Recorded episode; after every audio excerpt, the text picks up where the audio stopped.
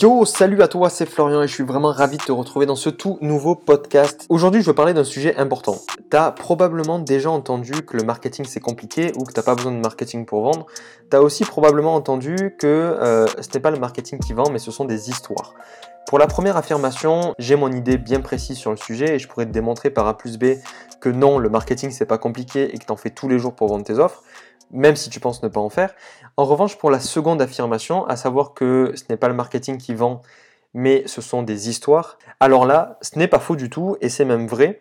Et sans partir dans des histoires de storytelling avec cette étape, blablabla, et le parcours du héros machin, je vais te parler aujourd'hui du principe qui fait qu'une histoire peut vraiment te servir dans tes différents contenus ou argumentaires.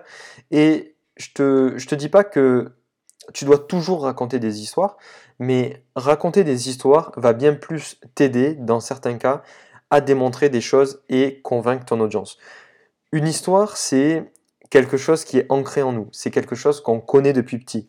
C'est quelque chose euh, qui nous suit tout au long de notre vie, que ce soit, tu vois, les, les histoires dans la vie réelle ou au travers de films, de séries ou de tous ces trucs-là. On a l'habitude d'aller jusqu'à la fin de l'histoire, justement pour savoir la finalité, euh, pour connaître la chute et pour que la boucle soit bouclée. Forcément, rien qu'en disant ça, tu peux commencer à savoir où je me dirige, mais allant encore un peu plus loin, et je te pose plusieurs questions pour ça. Est-ce que tu as déjà essayé de couper un film dans lequel tu étais complètement absorbé? Euh, Est-ce que tu as déjà essayé de couper une série littéralement folle en plein milieu, du, septième épisode, juste au moment où les bouts commençaient à se raccrocher? Euh, Est-ce que tu as déjà essayé de couper ton pote qui te raconte euh, ce qui lui est arrivé de malade l'autre jour et comment il a réussi à trouver la femme de sa vie alors qu'il venait juste de sortir d'un cache-cache dans les égouts? Ne me demande pas du tout pourquoi cet exemple s'est sorti tout seul de ma tête. Est-ce que tu as déjà essayé de couper ta femme? Au passage, ne jamais couper sa femme. Euh, quand elle essayait de te raconter comment elle a réussi à rayer et enfoncer l'aile arrière gauche de ta voiture toute neuve. Dans les euh, cinq exemples que je viens de te, dire, il y a de très grandes chances que la réponse soit non. T'as pas envie de couper une série, t'as pas envie de couper ta femme, t'as pas envie de couper ton pote. Euh, pourquoi? Parce que tu veux absolument connaître la suite. Tu veux absolument connaître la fin de l'histoire et tu veux absolument savoir ce qu'il en est. Et c'est ce qui explique pourquoi raconter une histoire est ultra important. Ou du moins pourquoi raconter les choses sous forme d'histoire est ultra important.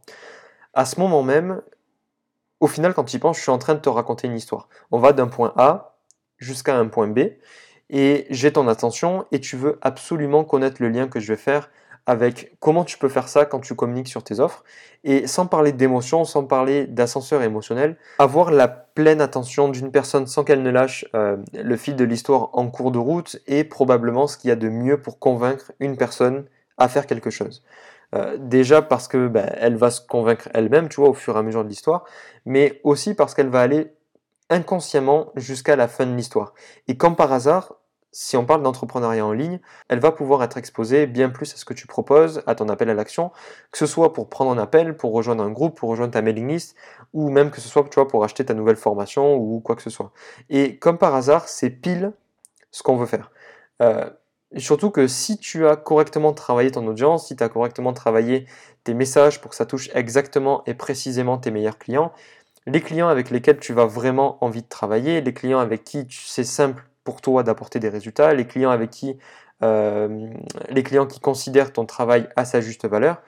Comme je te le disais au tout début de ce podcast, tu n'as pas besoin de toujours utiliser des histoires, c'est juste un outil. En revanche, dès que tu as une expérience ou une anecdote qui fait du sens pour prouver quelque chose que ton audience doit savoir ou doit comprendre, alors c'est un très bon moyen pour le faire. Si tu veux une démonstration constante de tout ça, pas forcément journalière, mais assez souvent pour que tu puisses t'en rendre compte, euh, j'en fais une démonstration dans ma mailing list comme d'habitude.